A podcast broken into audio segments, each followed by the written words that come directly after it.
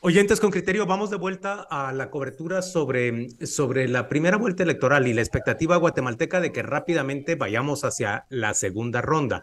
Hoy nos acompaña mm, desde, desde España, entiendo, Jordi Cañas, él es jefe de la misión de observación electoral en Guatemala por parte de, de, la Unión Europea. Él es diputado del Parlamento Europeo del Partido Ciudadanos de España. Le damos la bienvenida, agradecemos que esté hoy con nosotros y le rogamos que nos acompañe a escuchar esta nota del reportero Henry Bean para luego desarrollar la conversación con él. Vamos rápidamente a la nota de Henry Bean. El informe de Henry Bean, reportero con criterio.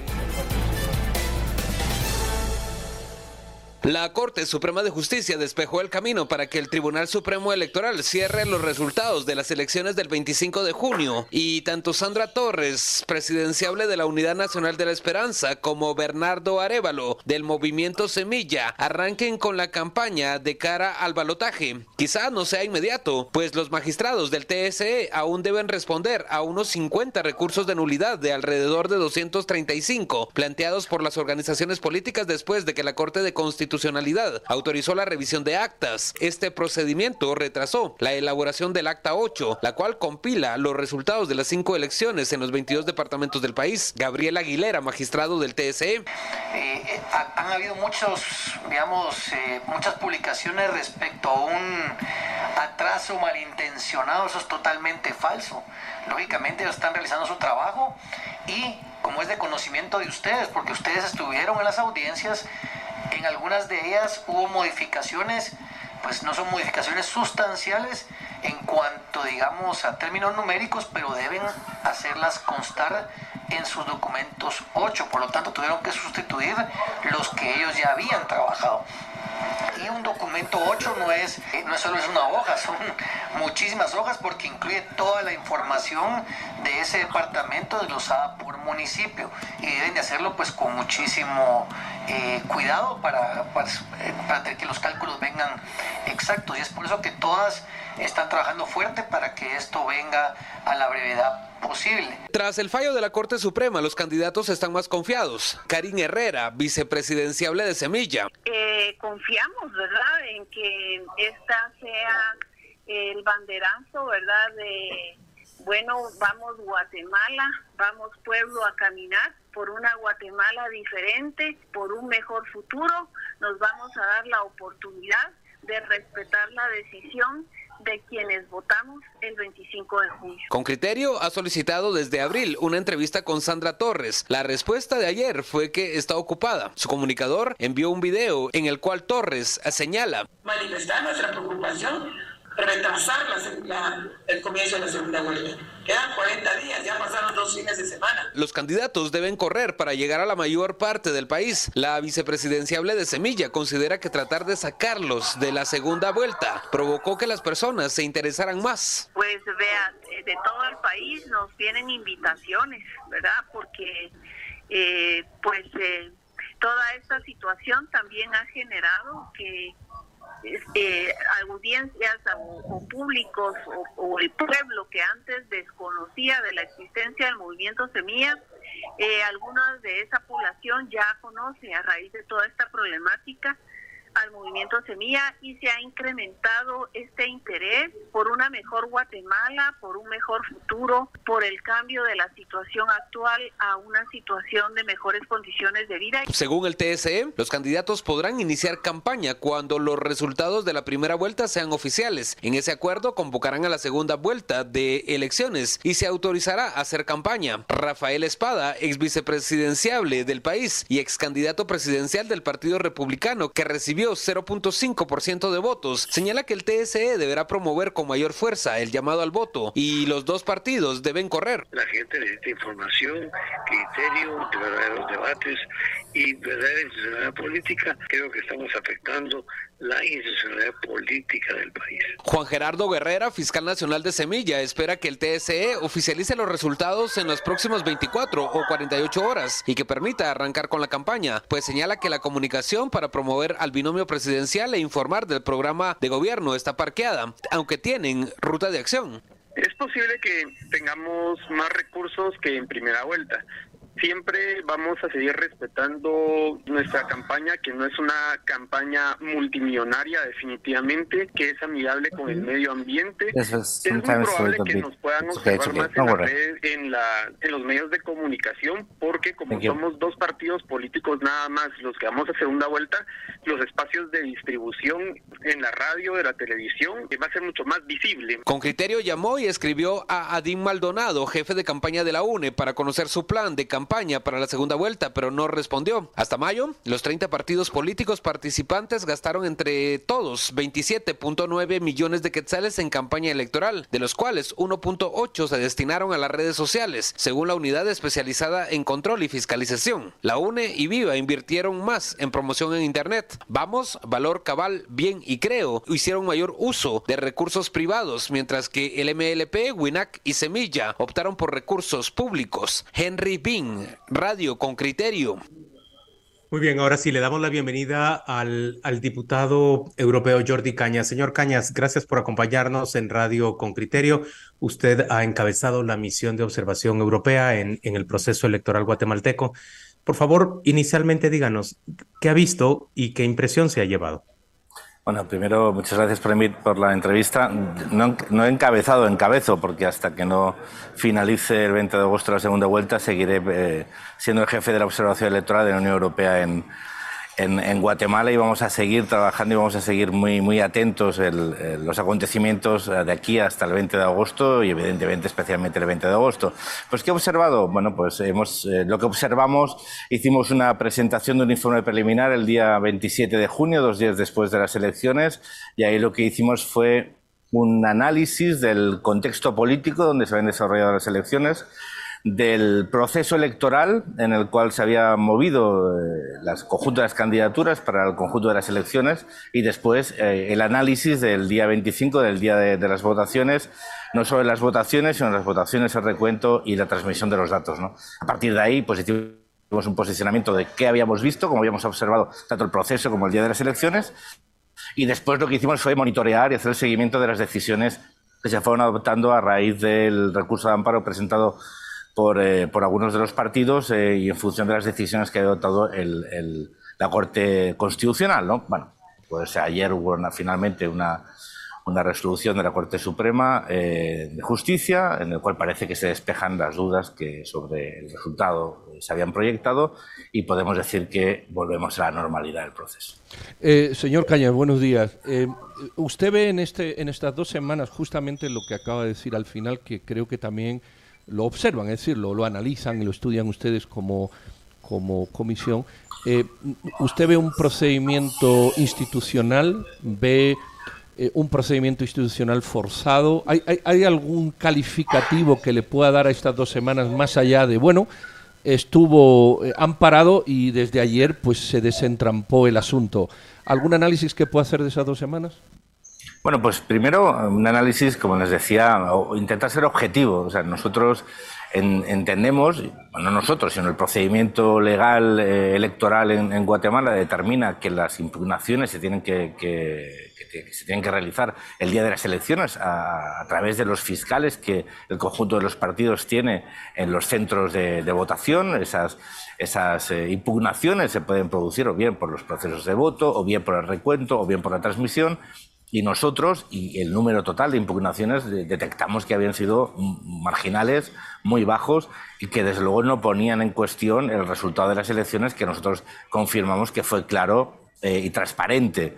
Fue claro y transparente el día de las elecciones, el proceso de, votación, que en general, y salvo algunos incidentes aislados, pues fue tranquilo y pacífico, donde los ciudadanos manifestaron con claridad y con rotundidad su, voluntad democrática, ¿no? Y, lo que sí que nos, sorprendió, y así lo dejamos eh, por escrito y así lo manifestamos, fue la decisión del amparo, ya no tanto eh, en cuanto que, que, existe la posibilidad de solicitar ese amparo, sino que fue a la Corte Constitucional la que le diera le dirá, digamos, eh, qué curso, ¿no? Cuando parecía que era la Corte Suprema de Justicia, aquella que procedimentalmente pues tenía que haber recibido y haber desarrollado el amparo. A partir de ahí, pues se tomó una decisión la Junta, eh, el Tribunal Supremo Electoral, perdón, pues abrió el periodo de audiencias se desarrollaron el primer día con cierta tensión, que también denunciamos, pero finalmente el, parece que el recuento y las audiencias eh, han manifestado que eh, los cambios de, voto eh, son residuales, marginales y que no alteran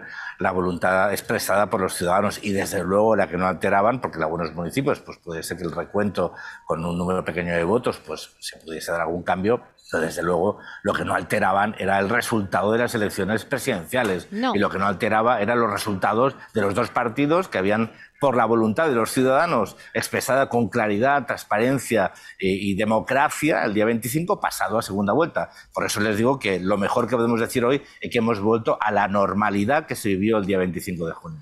Diputado, ¿y cuáles cree que son los efectos en un proceso electoral cuando ocurre esto? Cerramos prácticamente dos semanas en donde esos resultados, por más que existían voces como la suya y la de otros observadores diciendo fueron elecciones claras, transparentes, eh, quedaron en impasse. ¿Cuál es el resultado que puede tener?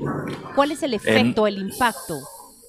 Bueno, nosotros no, no nuestro trabajo no es hacer valoraciones subjetivas de un hecho. Nuestro trabajo está en hacer análisis, hacer un seguimiento, hacer una, toma de, información y después, a partir de una reflexión eh, sólida, hacer una propuesta. Nosotros así lo hicimos eh, dos días después de las elecciones del 25. Nosotros habíamos detectado y detectamos determinadas situaciones que, expusimos el día 27, pero la naturaleza de nuestra misión es no interferir en el proceso, que nuestras opiniones no, no se puedan leer como una injerencia en el proceso electoral y una injerencia en la soberanía del país. Por lo tanto, yo todo lo que le he dicho hasta ahora sobre lo que hemos eh, anotado es aquello que fácticamente ha sucedido y que nosotros hemos expuesto públicamente. Eh, ¿Qué puede suponer esto a nivel electoral? Pues esto lo tendrán que decir los politólogos y lo tendrán que decir los periodistas, y lo tendrán que decir aquellos que hacen de la reflexión y de la opinión eh, una forma de lectura de la realidad, pero nosotros estamos para tomar nota y después para hacer una reflexión dos días después de las elecciones del 20 de, agosto y después, dos meses después, hacer un informe definitivo con propuestas eh, que ponemos a disposición de, los legisladores eh, del futuro de, Guatemala para que, si así las consideran, ponerlas en, funcionamiento y que puedan contribuir a que algunos de, las, eh, de, los, de lo que hemos vivido en las últimas fechas o las decisiones que se han adoptado pues puedan verse limitadas o, de alguna forma, eh, digamos, eh, definidas dentro de un proceso mucho más comprensible, mucho más claro, mucho más transparente. Sobre todo y mucho menos arbitrario. Señor Cañas, e, esta es mi última pregunta. Eh, ¿Usted ha percibido una gran crispación en Guatemala o ha percibido temor en Guatemala? ¿Usted qué sentimientos describiría que ha logrado percibir durante el proceso electoral en Guatemala? Eh, mire, yo ahora le voy a hablar a título personal. ¿eh? Como diputado, yo soy el jefe de la, de la misión de observación electoral, pero usted me hace una pregunta acerca de lo que yo he Bueno, em, yo percibí un cierto eh, descontento y, sobre todo, ante las decisiones de inhabilitaciones de candidaturas, em, un enfado por parte de muchos ciudadanos, que creo que se, se, se canalizó eh, a través de las urnas con el voto nulo, que ha sido la, opción más votada en unas elecciones. Yo no recuerdo haber visto que la opción más votada en unas elecciones fuera el voto nulo. Eh, había, digamos, una, una, decepción y un poco una distancia con las decisiones adoptadas, pero yo con lo que me quedo eh, personalmente fue con un pueblo, una ciudadanía muy comprometida con la democracia. Eh, que fue a votar el día de las elecciones, que manifestó su descontento a través del voto, que no se quedó en casa. Ustedes saben que en muchas zonas de su país el votar es difícil, requiere de, un compromiso que yo a veces digo que muchos de nuestros países muchos ciudadanos no tendrían y que ustedes en el suyo sí tienen. Gente que pasa horas por ir a votar y que fue a votar, que manifestó esa decepción, esa desilusión eh, enfado a través del voto y eso a mí me, ha... Yo me he traído a Bruselas, estoy ahora en Bruselas, volveré pronto a, Guatemala, pero yo me he traído de, Guatemala eh, una, una visión y una esperanza en que un pueblo absolutamente comprometido con la democracia, con sus instituciones, que ha hablado políticamente con claridad y que va a volver a hablar con claridad el 20 de agosto porque cree en la democracia y la va a defender. Y eso para mí personalmente es un orgullo, es un orgullo haberlo vivido y haberlo compartido con los ciudadanos de Guatemala e intentando aportar a través de nuestra observación y de nuestro trabajo un granito de arena para que el proceso democrático impere y para que la decisión de los ciudadanos de Guatemala sea aquella que rija el futuro de los destinos del país. Señor Cañas, también va a ser la última mía. Em, ustedes seguramente siguen los acontecimientos en América Latina y, mucho más em, cercanos en la región. Eh, y no todos son iguales. Si usted tuviera que, que definir de alguna manera o subrayar algo del proceso democrático, aunque ya ha dicho bastante ahora, de Guatemala, no sé si comparativamente con otros países en los que no se deja participar a los ciudadanos, los presidentes fuerzan eh, las constituciones para reelegirse y demás, eh, e intentando hacer números, mm, mm, ¿qué calificativo le daría a este proceso, a este país y a esta esperanza que usted manifiesta, eh, digamos, del 1 al 10 entre, entre esos estados que, que son dictadura, no nos engañemos, y otros a los que nos queremos acercar, pero en ocasiones no se llega? Estamos más cerca de lo segundo que de lo primero, hay un ambiente eh, eh, optimista y esperanzador, en fin, eh, ¿qué pincelada o qué barniz final le daría a sus comentarios anteriores?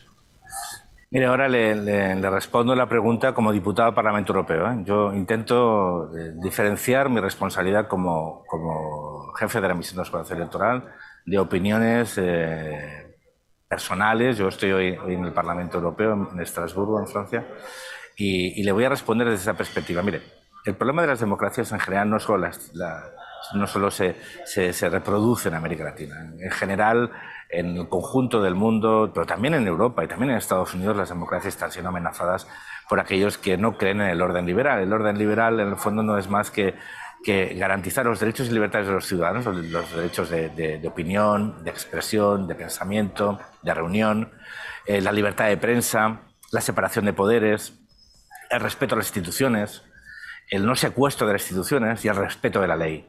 Y que no hay ningún ciudadano por encima de otro. Eso es el núcleo duro de las democracias liberales. Y eso es lo que está en riesgo, pero no, no en su país solo, en, en, el conjunto de la región y en el conjunto del mundo. Entonces, ¿qué tenemos que hacer aquellos que defendemos la democracia como como decía, no sé qué era Churchill, era el, menos malo de los sistemas. ¿no? Pues yo creo que es el mejor de los sistemas. ¿no? conozco ninguno mejor a día de hoy. Pues tenemos que hacer es trabajar por, intentar defenderla. Y se defiende con, cosas muy sencillas. Uno, con los ciudadanos con el voto. Con el compromiso político, con la exigencia política y con el voto. Eh, y después los responsables políticos eh, siendo decentes y, y entendiendo que lo que tienen como responsables políticos es el orgullo y la responsabilidad de trabajar por el conjunto de los ciudadanos. Y que eso no se hace secuestrando instituciones, cooptando instituciones, sino respetando el marco legal y la Constitución y las leyes. Y eso vale para todos, porque no hay nadie que esté por encima de la ley, no hay nadie que deba y se crea que es poseedor o propietario de ningún país. Todos los ciudadanos tienen los mismos derechos y las mismas obligaciones y en una democracia el Estado de Derecho debe respetarse y todos los ciudadanos deben respetarlo. Y ustedes me preguntaban sobre su país. Mire, sobre su país ya no es una opinión, es un resultado.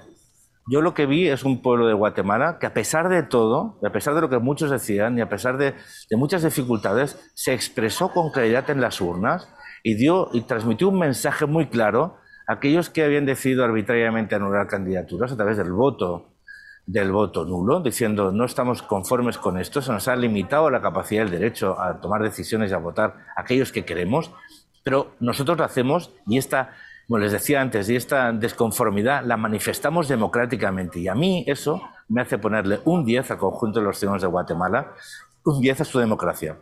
Y lo que nosotros haremos será, como miembros de la observación electoral, y ahora sí que me vuelvo a poner el, sombrero de, de jefe de la misión de observación electoral, es intentar aportar em, propuestas para perfeccionar ese modelo democrático, ese sistema electoral, para garantizar que la voluntad de los ciudadanos es el reflejo de, las urnas y que se constata a través de un proceso limpio, transparente, abierto, donde se garantice el derecho a ser elegido y el derecho a elegir. Se respete la, la independencia del Poder Judicial, se respete la división de poderes y, en resumen, se respete la democracia.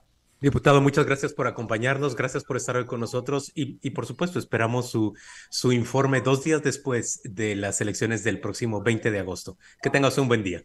Muchísimas gracias. Saludos.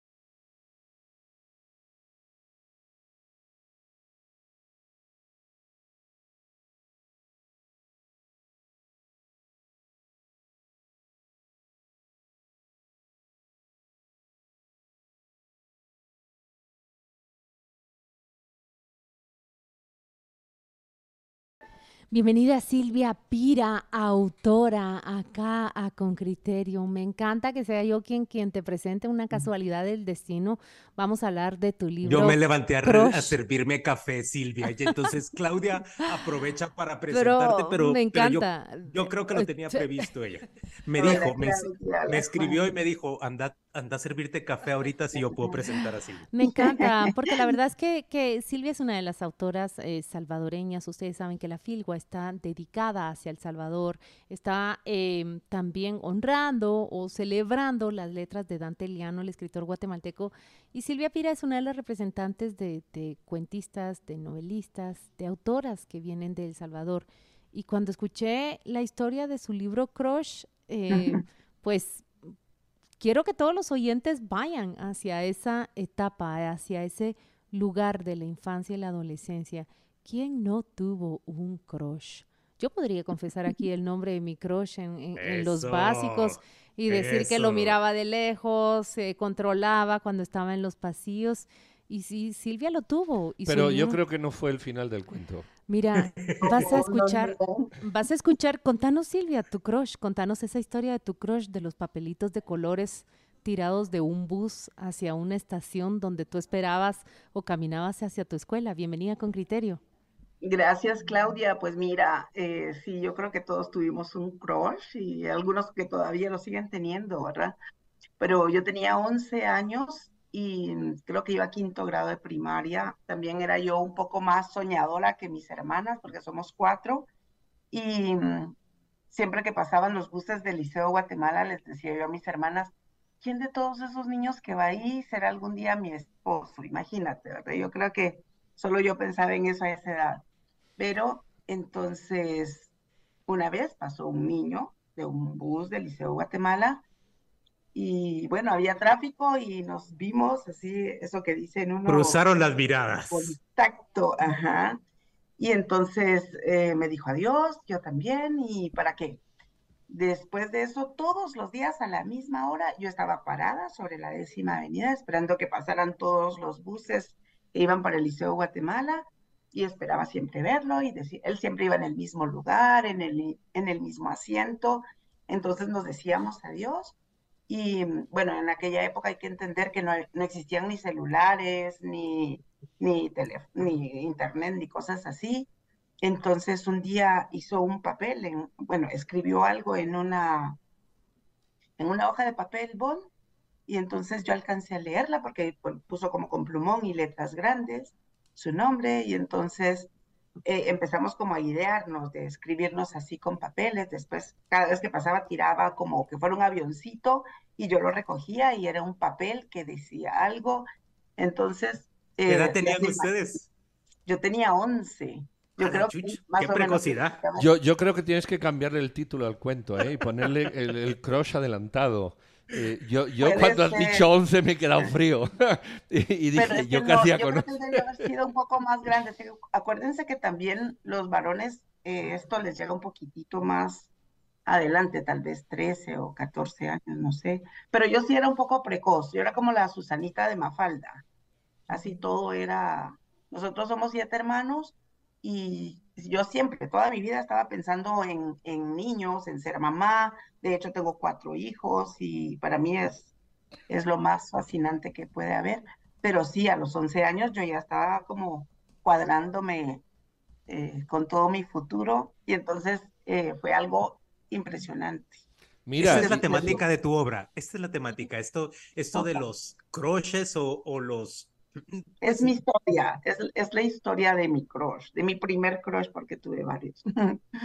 Así que, pero sucedió que de repente dejé de verlo. O sea, de repente ya no iba en el bus y yo no sabía qué pasaba. Según yo, eh, bueno, pudo haber sido, dije yo.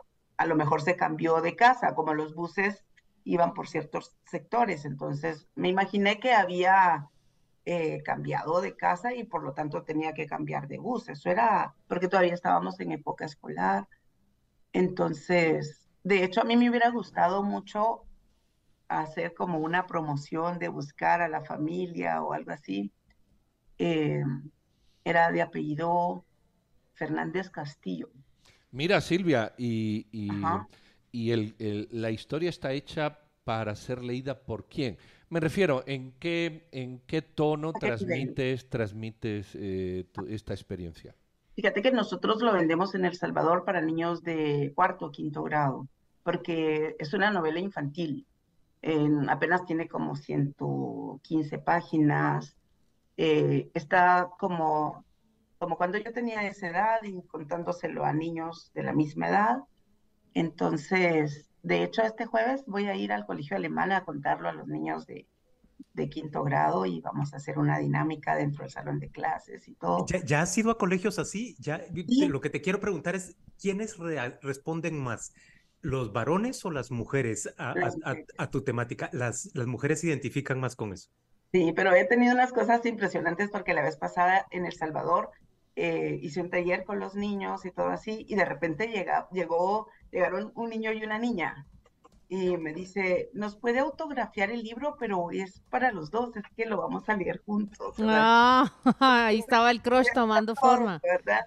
Pero sí, entonces cada uno dio la mitad de lo que costaba el libro para, para leerlo juntos, ¿verdad? Entonces era así como, y bueno, en el colegio, yo en El Salvador trabajo en el Liceo Francés, y también mis, los, bueno, yo doy clases con los chiquitos, pero los que ahora ya van por quinto grado y leen el libro me llegan a buscar a la hora del recreo preguntándome cosas y qué pasó y por qué y qué por qué pasó esto y por qué pasó lo es que eh, no no vamos a hacer el spoiler, pero le digo a todos los oyentes si quieren saber por qué eh, ya no se vio más a ese chico, pues ahí está Crush en la Feria del Libro. Silvia, me llama la atención, tú estás especializada en problemas de aprendizaje, tienes una maestría en educación familiar, te dedicas a la educación y, especialmente eh, te presentas como una motivadora y animadora de la lectura. esto es para adolescentes. A mí cuando me buscan, mira, ¿qué recomendas que le regale a, un adolescente? Si es libros, yo siempre recomiendo regálele libros de amor, porque es una etapa en donde la gente, a, tanto a chicos como a chicas,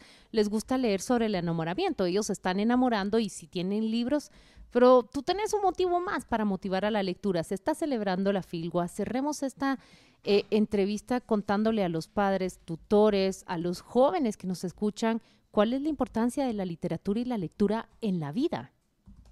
Gracias, Claudia. Sí, definitivamente. Eh, bueno, sabemos que todas las personas que tienen la oportunidad de leer con frecuencia, de leer cosas que les gustan, de reírse, de llorar con un libro, eh, viven varias vidas simultáneamente, porque incluso puedes viajar a través de un libro y puedes disfrutar al máximo. Con un libro puedes hacer catarsis, con un libro puedes encontrar la solución a tus problemas, con un libro puedes, eh, no sé, son un montón de cosas que vives. O sea, solo lo único que hay que hacer es como abrir esa puerta y entrar, y entrar a un montón de mundos, a un montón de vivencias, de experiencias. Es riquísimo leer, de verdad.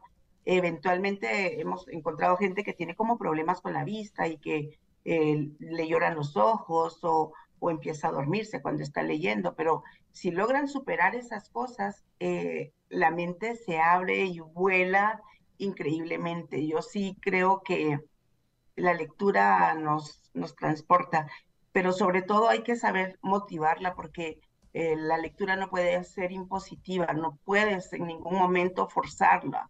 Eh, aunque nosotros querramos y somos maestros y tenemos que pasar una nota porque el niño tenga que leer una obra o etcétera, no puedes obligar. Si un niño te dice, ese libro no me gustó, ese, eh, no pasa nada. A, a, mí, yo he agarrado un montón de libros que los empecé a leer y después digo, no, no quiero seguir leyéndolo y eso es parte de los derechos del lector. ¿verdad? Así que vayan a la Filgua, hay un montón de cosas lindísimas eh, y se la van a pasar muy bien, muy bien. Tú sos una autora tan guatemalteca como salvadoreña, ¿verdad? Así, te sentís binacional. Sí, totalmente, totalmente. Ahorita tengo justamente, eh, bueno, ya pasé un poquito más de años viviendo en El Salvador que, que lo que vivía aquí en Guatemala, pero también de Guatemala yo tengo toda la raíz, toda la, la estructura, toda, toda mi formación desde niña. Mi papá era un lector, mi abuela era lectora, mis hermanos son lectores. ¿Ya leíste Barberos en huelga? No, no he leído Barberos en Huelga. Hay que leer Barberos en Huelga. Yo lo leí el, día de ayer. Es un gran cuento salvadoreño, muy actual. Y, y, muy valioso, por supuesto, con, un, con una fuerte carga política, pero eso no lo hace. Lo escribió Michelle Recinos, es, ah, es la autora cuya obra ha intentado impedir ah, el, gobierno salvadoreño que leamos eh, pues los, los adeptos a la feria del libro. Hay que leerlo. Muchas gracias por estar hoy con nosotros, gracias, Silvia. Gracias, Juan. Igualmente, y gracias, Claudia, Chao. también. Cuídate mucho. Gracias. Qué gusto de haber estado en esta entrevista. Gracias por la invitación. y felicitaciones por tu obra. Gracias, gracias. Pues feliz día. Arranca la Filgua y Piedra Santa está donde debe estar, justo a la entrada de la feria.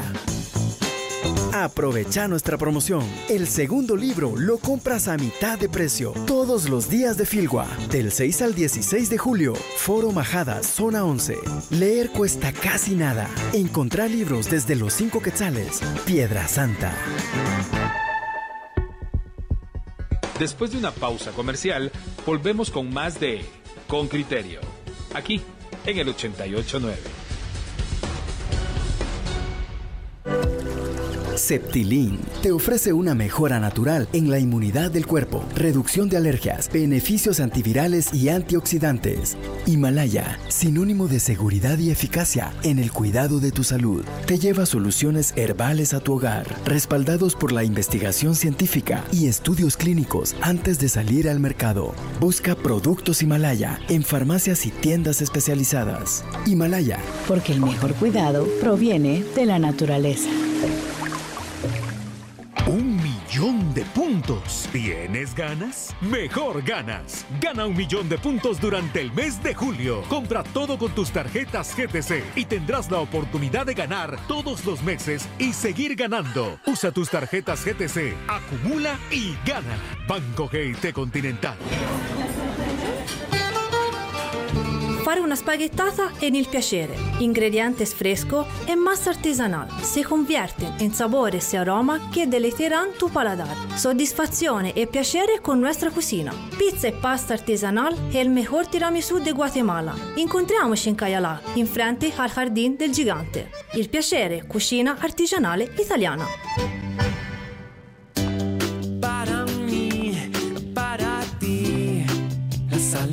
Es importante. Bienestar y confianza. No me hace falta nada. Todo para cuidar la salud de los tuyos. México. Tu destino exclusivo. Un estilo de vida saludable es la experiencia Meicos. Baby Center, Derma Center. Tu destino exclusivo en salud es Meicos. Meicos. Pedro, Claudia y Juan Luis están de regreso. Continuamos con más de Con Criterio, aquí, en Fabulosa 889. Muy bien, estamos de vuelta y, y vamos a ver ahora, les vamos a platicar a ustedes sobre este es un término que a mí, que lo escucho constantemente y que, que debo decir que me, me cuesta eh, comprender. Ransomware un virus que secuestra tu información y arruina tus aparatos de manera sigilosa. ¿Debo entenderlo así? Eh, específicamente como, como un virus. Hoy tenemos a un experto acompañándonos, Alex Bellix, de, es Project Manager en, en Cian Coders. Eh, se dedica entonces a, a, codificar, a programar. Bienvenido, Alex, gracias por estar hoy con nosotros. Muchas gracias. No sé no sé si me escuchan. ¿Te escuchamos muy bien? Ok. Te vemos con los audífonos, recién bañado temprano por la mañana. Estamos listos para conversar. Muy bien. Preparados. Contame, ¿cómo debo entender qué es ransomware? ¿Cómo, cómo lo debo entender concretamente? Ok, uh, ransomware es un tipo de malware en primer lugar. Malware. Mira, pues, ¿cómo me contestas? Ransomware es un tipo de malware. A ver, en cristiano, ¿cómo se entiende eso? bueno, primero que nada, malware lo podemos entender como algún tipo de virus o vulnerabilidad que se puede explotar en los, en los equipos informáticos para pues hacerle daño al usuario para recabar información que en otro caso no debería de ser eh, accesible para otra persona o a un atacante. Entonces, el ransomware eh, actúa de una manera eh, bastante distintiva y en base a eso eh, se ganó su nombre. Ransomware como tal es un tipo de vulnerabilidad en donde em, en nuestro equipo o en algún equipo informático se secuestra la información de diferentes maneras, ya sea cifrándola, que es una de las maneras más comunes, o simplemente Sí, se diría que es una de las maneras más eh, comunes en las cuales eh, se trabaja el ransomware. Eh, este cifra la información del usuario o bien de alguna empresa en particular y lo que hace es mantenerla cifrada, inaccesible, hasta que... Te quita vos acceso a tu propia información, la que tenés guardada en tu compu. Entonces, al haber cifrado y quitado el acceso a esta información, lo que pide es una suma de dinero para poder para poder devolvértela y devolvértela entre comillas, porque no hay ninguna garantía de que te la vaya a devolver. Alex, ¿sabes qué me pregunto cuando escucho esto? Bueno, ¿cuánto dinero, de acuerdo con los hechos que ustedes pueden tener conocimiento, haber registrado, no sé si entre sus clientes o conocidos, cuánto dinero se puede llegar a pedir por, por un rescate? Eh, digamos, estoy pensando en una empresa mediana, una empresa grande, está secuestrada, no puede ni siquiera facturar. ¿Cuánto piden estos cibercriminales por, por el rescate? Pues la verdad eso siempre va a variar, siempre va a depender del objetivo al cual se haya, al cual se haya atacado. Como, eh, como dijiste tu ejemplo, podría ser una pequeña gran empresa o incluso podrían ser bancos y ahí la suma pues subiría exponencialmente. No te podría dar una cifra exacta, pero sí yo diría que podríamos llegar a los miles, millones de quetzales dependiendo del caso. Algo también importante acá es que cuando apenas estaba surgiendo este tema del ransomware, sí se tenía una, por así decirlo, cuenta a la cual se tenía que depositar este dinero de, de secuestro para devolvernos nuestros datos. Pero como ha avanzado la tecnología, ahora lo usual es que se usen criptomonedas.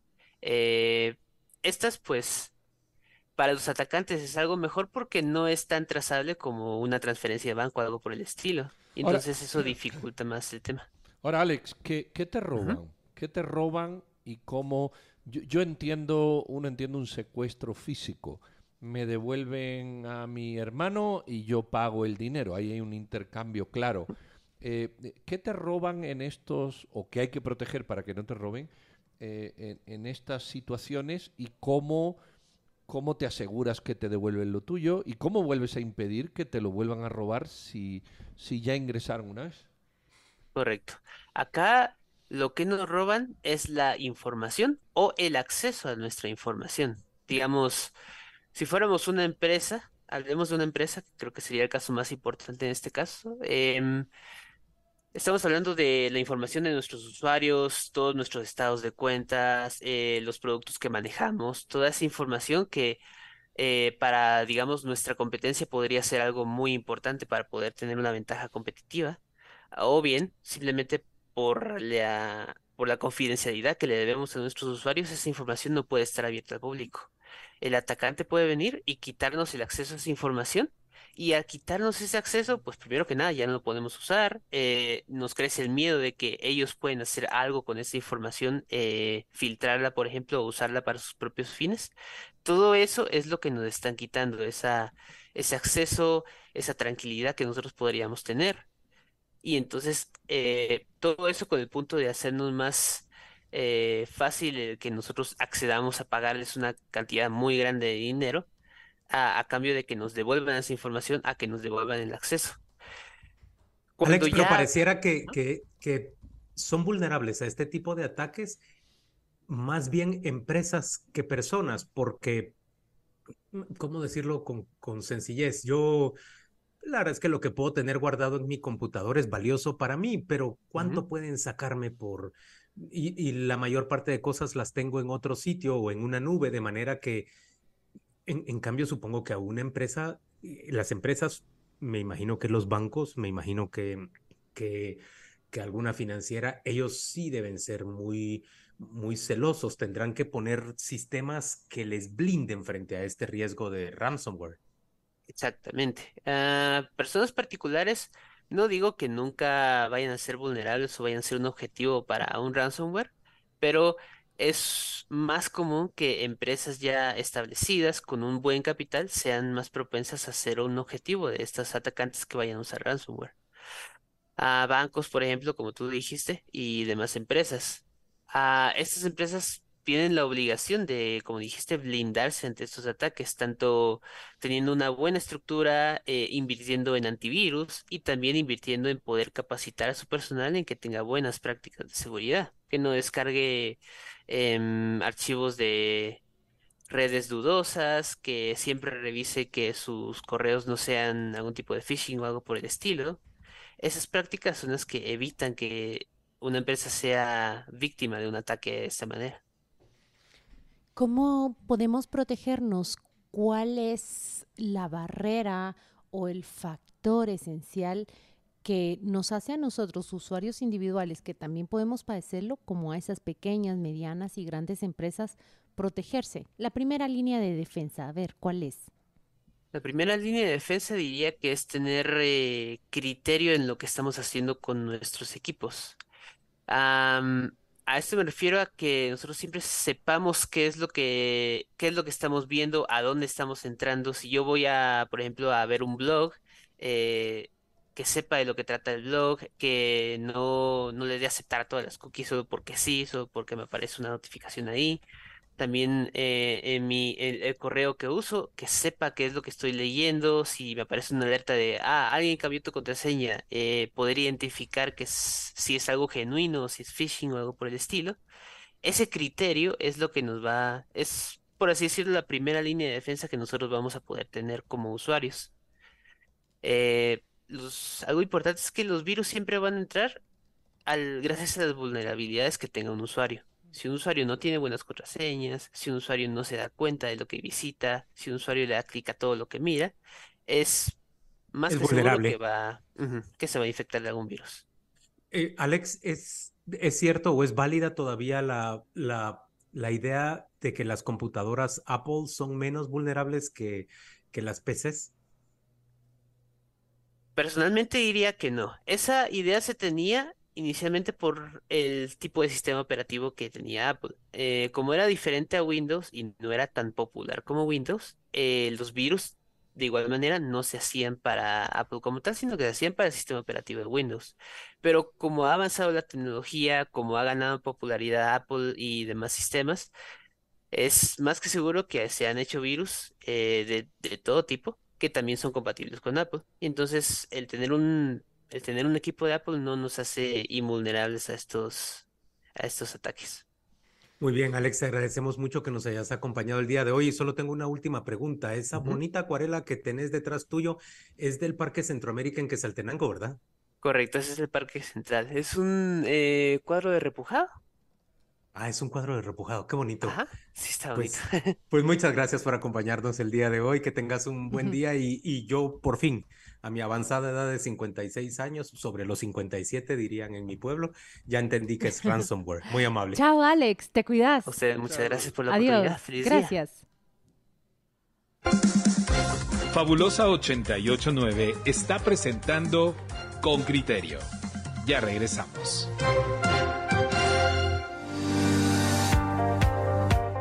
Lotería Santa Lucía es más que un billete. Es educación, rehabilitación e inclusión para las personas con discapacidad visual y auditiva. Lotería Santa Lucía es la lotería de los guatemaltecos, que cada semana trae miles de oportunidades para cumplir tus sueños e ilusiones. Benemérito Comité Pro Ciegos y Sordos de Guatemala. Amigo, qué bien te ves. ¿Qué estás haciendo? Estoy durmiendo como nunca antes, porque encontré el colchón y la almohada que se adaptan a mi cuerpo y a mi forma de dormir. ¿Dónde los encontraste? En Dormilandia, donde además de colchones, te venden las sábanas más frescas, 100% algodón, duvets, almohadas ortopédicas y mucho más. Necesito ir. Anda a cualquiera de las sucursales y aprovecha, porque en julio tienen 15% de descuento cuando compras tu duvet y su cover. También puedes comprar en www.dormilandia.com.gt. arranca la Filgua y Piedra Santa está donde debe estar, justo a la entrada de la feria. Aprovecha nuestra promoción. El segundo libro lo compras a mitad de precio todos los días de Filgua, del 6 al 16 de julio. Foro Majada, zona 11. Leer cuesta casi nada. Encontrar libros desde los 5 quetzales. Piedra Santa. Nací mujer, predestinada al llanto. Desde siempre bebí palabras sumergidas en sueños. Fundación País presenta Bebí palabras sumergidas en sueños la vigésimo tercera Bienal de Arte País, una bienal de arte para tejer un futuro común, del 13 al 30 de julio en cinco sedes del Centro Histórico y Antigua Guatemala. Entrada libre y gratuita. Entérate de las exhibiciones en bienaldeartepais.org y en redes sociales. Estamos de vuelta con más del programa Líder de Opinión en nuestro país. Con criterio, por Fabulosa 889. Ay, oyentes con criterio, mire, a veces parece que uno quiere comer chiltepe temprano en la mañana, pero no, no, no, no es cosa de uno. Aquí me están poniendo esta nota. Eh, Henry Bean, ¿qué le parece a usted, díscolo como es? Ahora nos, nos preparó un reportaje sobre poder político, clanes familiares que seguirán tomando decisiones del país en, en la cosa pública. Escuchemos la nota, pues, y entrémosle después a, a la discusión. El informe de Henry Bean, reportero con criterio. El poder público para 2024-2028 incluye redes familiares que lograron acaparar influencia institucional para los próximos cuatro años mediante el voto ciudadano en diferentes cargos de elección popular. El caso de Sandra Torres, candidata de la Unidad Nacional de la Esperanza, UNE, que disputa la presidencia del país, bien podría llamarse Mi familia progresa. En estas elecciones logró que cuatro de sus hijos llegaran a la política, dos al Congreso de la República por listado nacional y dos al Parlamento Centroamericano. Ellos son Lourdes Teresita de León en el listado nacional por la UNE, Nadia de León Torres por el listado nacional por el partido Nosotros, Edgar Antonio de León, diputado titular al Parlacén por la UNE. Y Sandra de León, suplente en el Parlacén, Roberto Alejos, expresidente del Congreso de la República. Que hay carreras y la política es una de ellas que se heredan pero cómo comprobar si son entraron por cuello o si realmente pertenecen a una cepa política como fueron los Kennedy su oportunidad y eso, ¿verdad? Lo que pasa es que en estos momentos tenemos muy poquísimos políticos de carrera y de profesión que realmente quieren llegar a ser política, que política se trata de ser un servidor público. La mayoría, un 90% de la gente que está metida en política está ahí para enriquecerse. Pero igual que la UNE, otros diputados colocaron a papás e hijos, parejas de esposos, hermanos y demás familiares. En Quiché, por ejemplo, padre e hijo lograron una diputación distrital con diferente partido. Se trata de Carlos López Girón, electo por el distrito de Quiché por valor unionista, y su hijo, Carlos López Maldonado, ganó la diputación de distrito por la UNE. En Escuintla, por el partido Valor, Mercedes Cristabel Guardado ganó la diputación distrital y su esposo, Walter Nájera, la reelección como alcalde de Zipacati. Manfredo Marroquín, fundador de Acción Ciudadana, una organización de fiscalización del Estado y ex candidato presidencial, nos dice. El peligro es que no solo se desvía dinero, todas las funciones naturales propias de estas instituciones pues se pierden, ¿verdad? Y la gente al final termina viendo que no hay servicios que funcionen,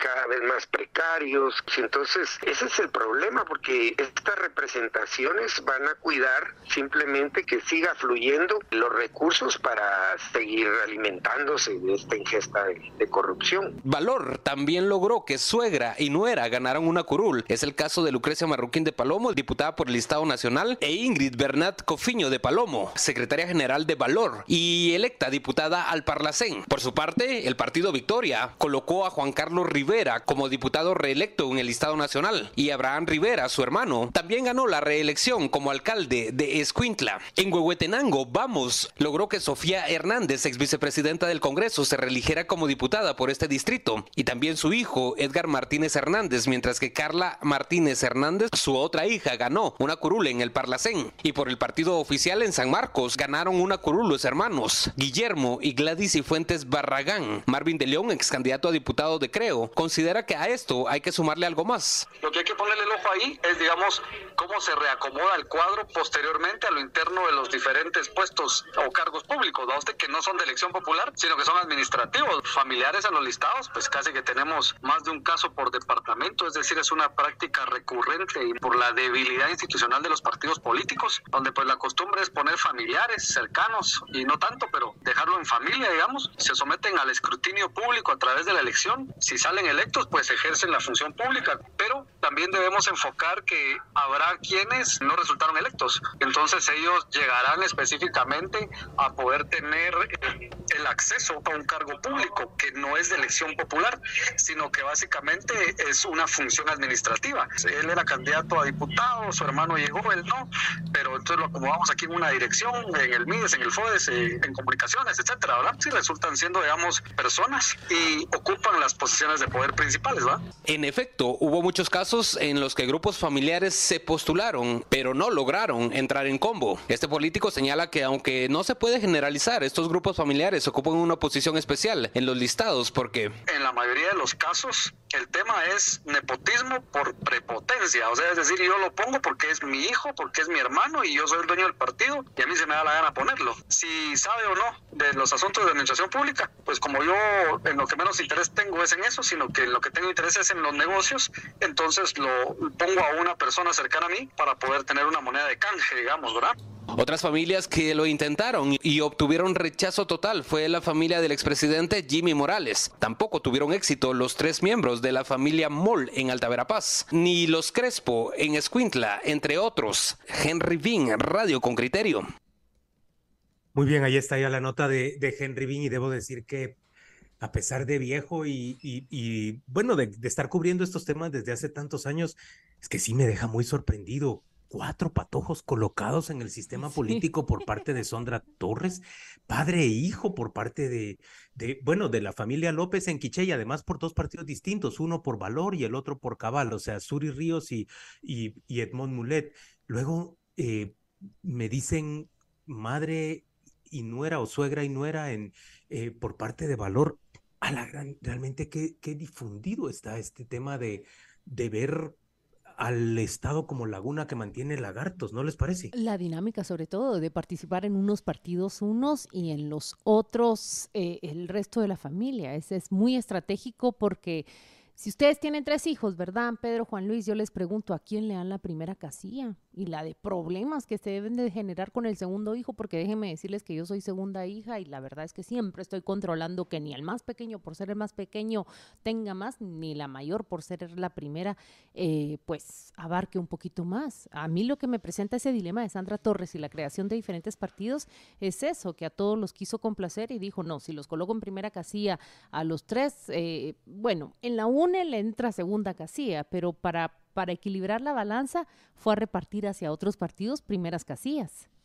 Por eso cuando la gente decía eh, que el, voto nulo no tenía valor, claro que tenía valor. Eh, y, no hay, también vimos este, los hermanos de Dardo Dávila, es decir, y otros que no han llegado, los hijos de Valdizón y Valdizón, la, bueno, los Jim, los Morales, es decir, eh, el Estado es un botín y muchos los votan, muchos los votan, demasiado. Y entonces lo que hay es una interacción entre, entre eh, asesino y víctima, eh, una especie de síndrome de Estocolmo, en el que rápidamente queremos la foto con esos liderazgos que luego te chupan la sangre, no ya como los mosquitos, sino como Drácula, y el ciudadano lo aplaude, lo vota, vota al narco, vota esto. Cuatro hijos. ¿Tú, ¿De verdad tú crees que una, una candidata puede tener cuatro hijos colocados? Y hay un montón más, ¿verdad? Eh, y, y con, con, la naturalidad de que, que, hablamos y con la naturalidad que lo decimos, cuando eso tenía que rasgar las vestiduras desde el inicio. En Guatemala, bueno, se, han normaliza en, en, Guatemala se han normalizado esas eh, prácticas que son nocivas y viciosas para la política. Miren, vamos a ir a la pausa, pero vamos a regresar porque considero que eh, este es un tema que, que como todos los que tratamos en con criterio, eh, sí, merita discusión. Vamos a la pausa y volvemos. Fabulosa 889 está presentando Con Criterio. Ya regresamos.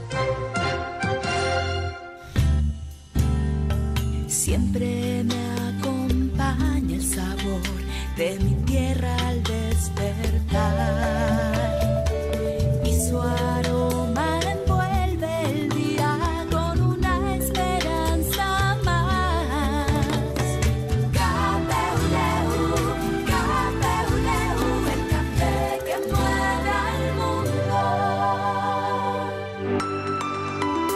¿Padeces falta de agua en la zona donde vives? Infórmalo en Concriterio y obtén la respuesta de las autoridades a tu reclamo. Escríbenos al WhatsApp con criterio 5155 7364 o al Facebook con criterio.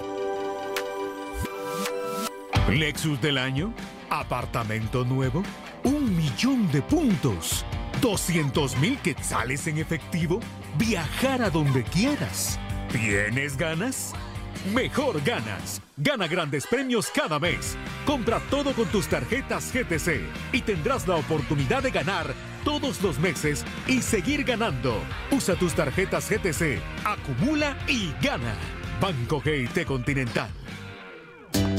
Para mí, para ti, la salud es importante. Bienestar y confianza hace falta nada. Todo para cuidar la salud de los tuyos, México. Tu destino exclusivo, un estilo de vida saludable es la experiencia Meicos. Baby Center, Derma Center, tu destino exclusivo en salud es Meicos. Méxicos. Pedro, Claudia y Juan Luis están de regreso. Continuamos con más de Con Criterio, aquí, en Fabulosa 889. Este espacio llega a ustedes gracias a Paris Mart, la primera de la fiesta. La mejor noticia que le traigo es que Paris Smart no solo va a neutralizar el dolor de cabeza, ese, ese dolor de cabeza que muchos tienen eh, al levantarse al día después de una noche de fiesta, una noche de copas. Los analgésicos hacen eso, pero Paris Smart va mucho más allá. Está protegiendo su hígado y los órganos digestivos. Su efectividad se debe a que está compuesta de, de una manera equilibrada. Mire, tiene antioxidantes naturales, flavonoides y las sustancias que son valiosas para proteger su actividad hepática. Aumenta además al mismo tiempo la eliminación de toxinas porque apoya la producción biliar. Los remedios que existen contra la resaca no son adecuados para todas las personas, pero Paris Smart sí puede ayudarlo y lo mejor que de manera inmediata. Este espacio llega a ustedes gracias a Paris Smart, la primera de la fiesta. Oyentes con criterio. WhatsApp 5155 7364. Una de cal y una de arena, dice Cady Pineda. Excelente reportaje de los clanes familiares en la política. A pesar de lo breve por el tiempo, Henry hizo una gran labor en su reportaje. También le está, bueno, e, esa es la felicitación de parte de Cady, pero Otto le recrimina a Henry. ¿Por qué esconde la información de Aldo Dávila, que metió a su chofer y a su hermana? Bueno, el chofer no, no sería parte de un clan familiar.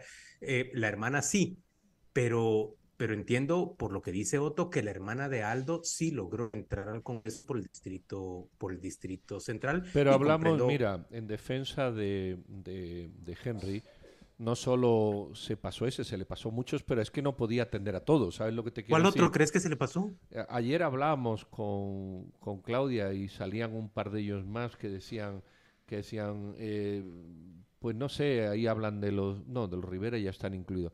Hay también quien habla de los Arzú, pero los Arzú no salieron electos, eh, sino uno y no los otros dos. Yo, yo Pero que- detenete en lo de los Rivera porque ahí yo creo que hay un punto importante. También es legítimo, y lo decía Roberto Alejos en la, en la nota de Henry, también es legítimo que adentro de una familia haya dos, tres, cuatro o cinco personas con vocación de hacer política y que la hagan efectivamente. Bueno, si hablas de la vocación de hacer política, sí, pero eso es el partido, el partido del Salvador, donde los hermanos, los primos, los tíos, es que son partidos familiares. Eh, el problema es que los partidos no tienen democracia interna. Si los Rivera llegaran ahí por democracia interna, yo no tengo nada que decir. Si los Rivera llegan ahí porque son los dueños del partido, como de la UNE Sandra, es que es otra historia. Sí, es como estoy el de mismo acuerdo. partido que Bukele. Yo pongo a mi tío, a mi padre, a mis primos y la democracia me dice qué carajo la democracia. En tu Sí, casa. estoy de acuerdo eh, con vos. Ese es un poco el punto, ¿verdad? Que es lo que yo le recrimino, por ejemplo, a los Arzú en, en el Unionista. Resulta que el muchacho hereda el liderazgo del papá. Pero fíjate que ahí, ahí hay una apreciación tuya certera y otra que no comparto. ¿Cuál es la certera? Él ingresa al partido porque el papá lo lidera. Eso sí es cierto. Ahora, el papá ya Ingresa a la cúpula del partido, no a las bases. eh, anyway, Es que creo que, eh, con- pero con- a partir de ahí no ocurre eso, ¿eh? No, pero creo que lo que estamos hablando, va, eh, dice Juan Luis, lo que Roberto Alejos está diciendo, bueno, si en la familia hay dos o tres personas dedicadas a la política, pues finalmente los podemos ver participando, pero nosotros sabemos cómo se manejan los partidos en manos de, de sus dueños. Los listados no están armados desde las bases, sino desde las élites. Es, son quienes están gobernando el partido político, quienes dicen fulanito va aquí, menganito va acá. Y no es algo que nace desde, desde la organización social.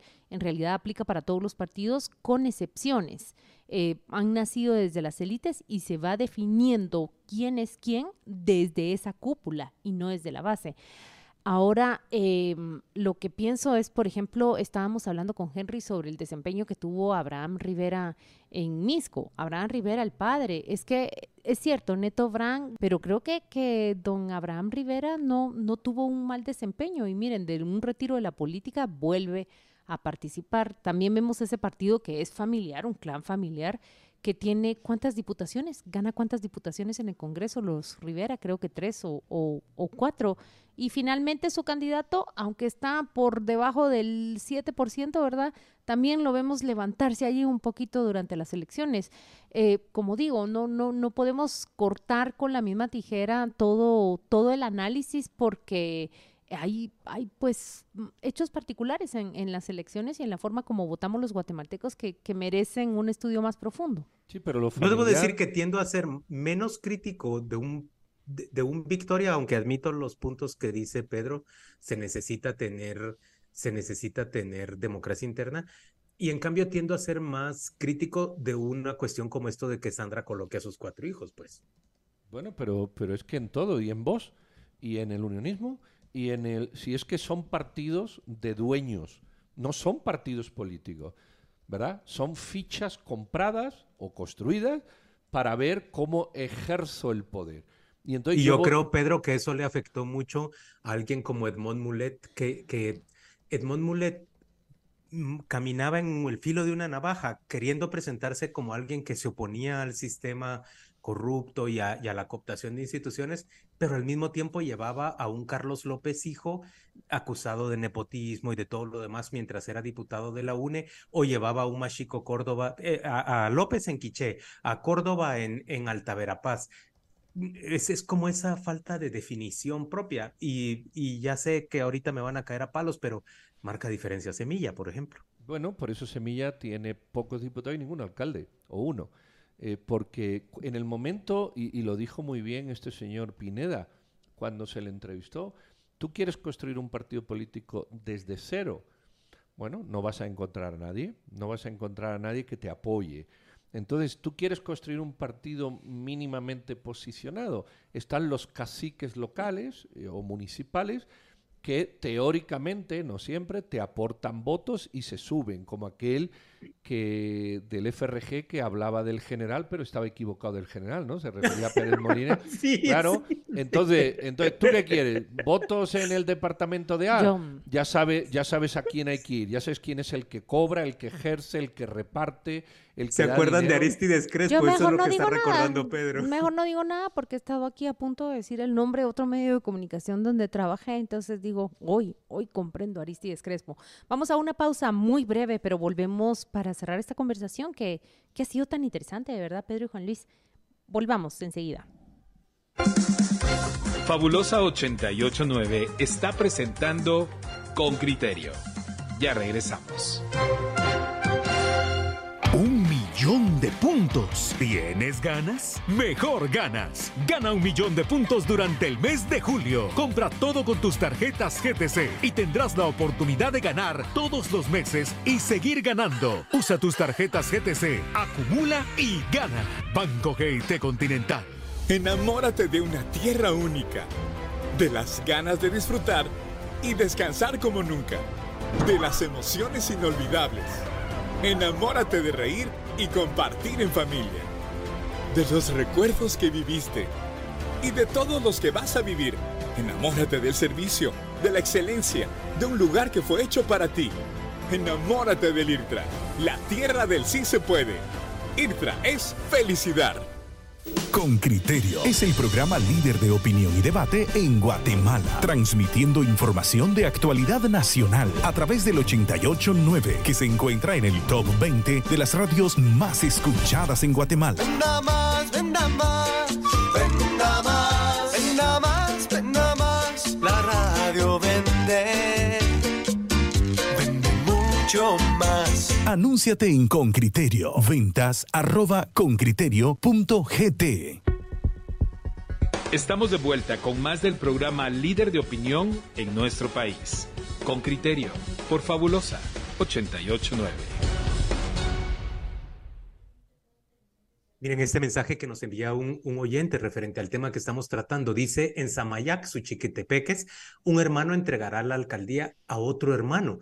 Y sabemos que en dos municipios contiguos, San Miguel Petapa y Amatitlán, un padre y un hijo serán, no, no es Amatitlán, ¿verdad? ¿Cuál es el otro municipio, perdón, en donde fue electo el, el hijo? San Miguel alcalde? Petapa y Villanueva. San Miguel Petapa y Villanueva, sí, correcto.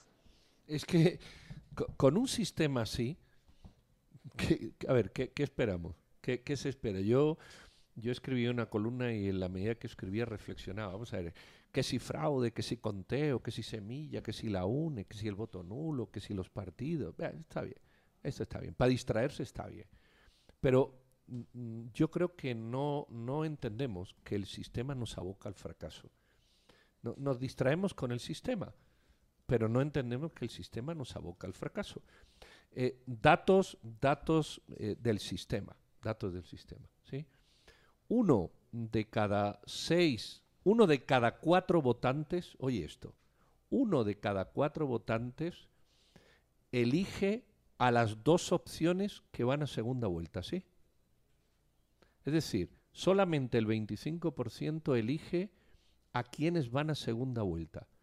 Y en segunda vuelta, posiblemente un 12 o un 13% elige a su candidato. Luego al final, un 12 o un 13% de los, de los que votan, no de los votantes, de los votantes uno de cada seis, y de los ciudadanos menos de uno de cada diez, eligen al presidente en este país.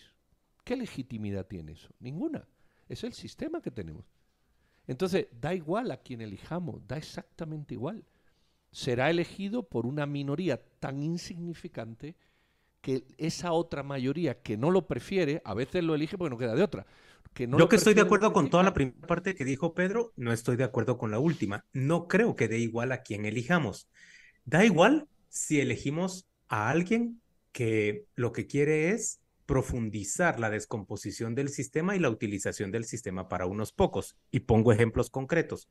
Al elegir a Alejandro Yamatei y al propiciar que Alejandro Yamatei alcanzara ese acuerdo con todos los partidos de derecha en, en el Congreso y, y cooptaran Corte Suprema, Corte Constitucionalidad, Fiscalía, lo que se hizo en realidad fue enviar un mensaje de blindaje de impunidad para el corrupto. Esto es lo que ha alentado que ahora surjan muchos más clanes familiares y mucha más descomposición y digan, mucha, si la puerta está abierta, solo de que entremos al potrero y nos comamos toda la grama que, todo el zacate que está ahí dispuesto para nosotros. Pero Nadie la, nos la va- igualdad, Juan Luis, radica... Nadie nos va a perseguir. En cambio, si usted elige una opción que rompe con ese modelo, yo creo que se le pone un tropiezo al Sí, modelo. eh, eh, es verdad, es verdad eso. ¿Sabes en qué radica la igualdad? Que, que no lo terminé de... Bueno, no lo dije, no es que no terminé, es que no lo dije.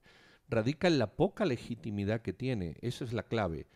La persona es distinta, claro que es distinta, y la persona importa, por supuesto que importa. Pero al final es la persona que llega al poder, es la preferida del, de menos del 15% De una minoría muy menor. Exacto, entonces siempre hay una mayoría eh, eh, corrupta, buena, mala, da igual, siempre hay una mayoría que dice, yo no prefería a esa persona.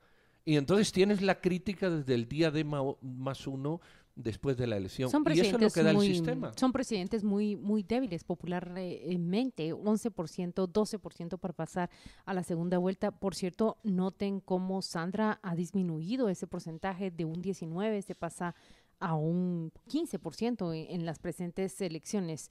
Eh, ¿Será la participación de más contendientes en la carrera? Sí, Claudia, ¿Será sí. una debi- un debilitamiento de la UNE? Porque ciertamente también experimenta una reducción del número de diputados que, se pueden colocar. De 52 baja a, unos 32. Eh, alcaldes también registran esa reducción.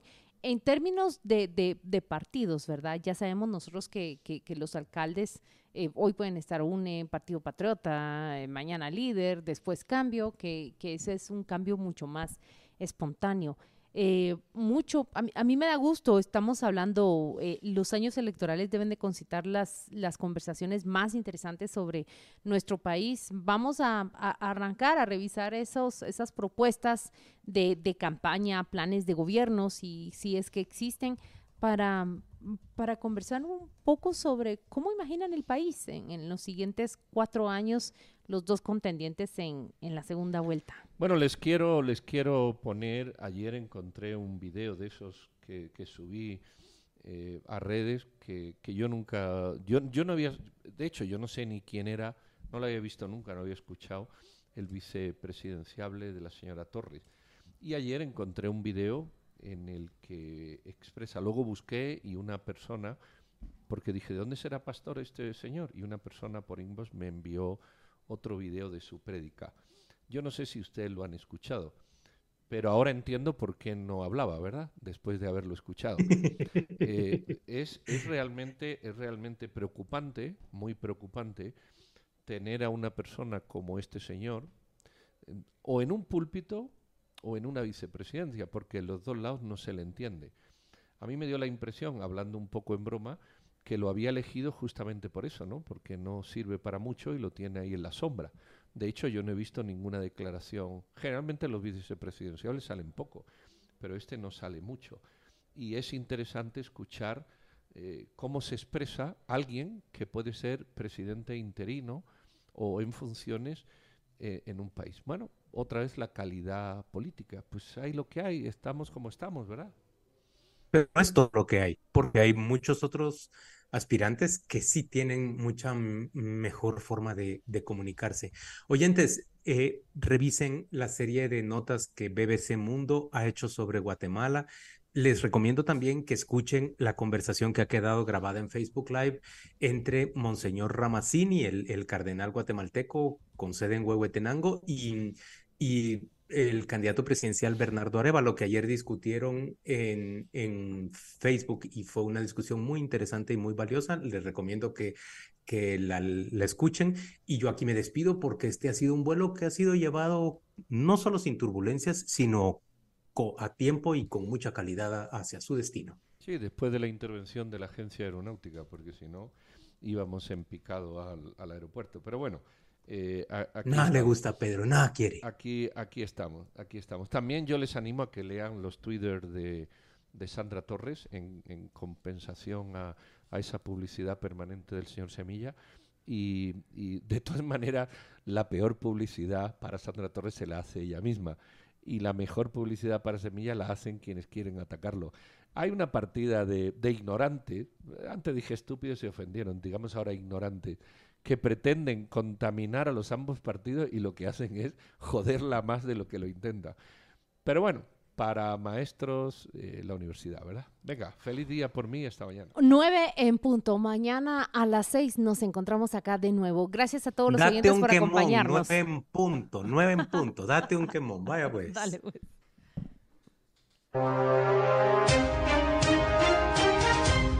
El programa líder de opinión de nuestro país termina así su edición de hoy, pero dejamos la invitación para que de lunes a viernes inicies tus mañanas con criterio. Te recordamos que los comentarios emitidos durante este espacio son responsabilidad exclusiva de sus autores y en consecuencia ajenos a esta estación. Continuamos con nuestra programación. Los comentarios emitidos durante este programa son responsabilidad exclusiva de sus autores y en consecuencia ajenos a esta estación.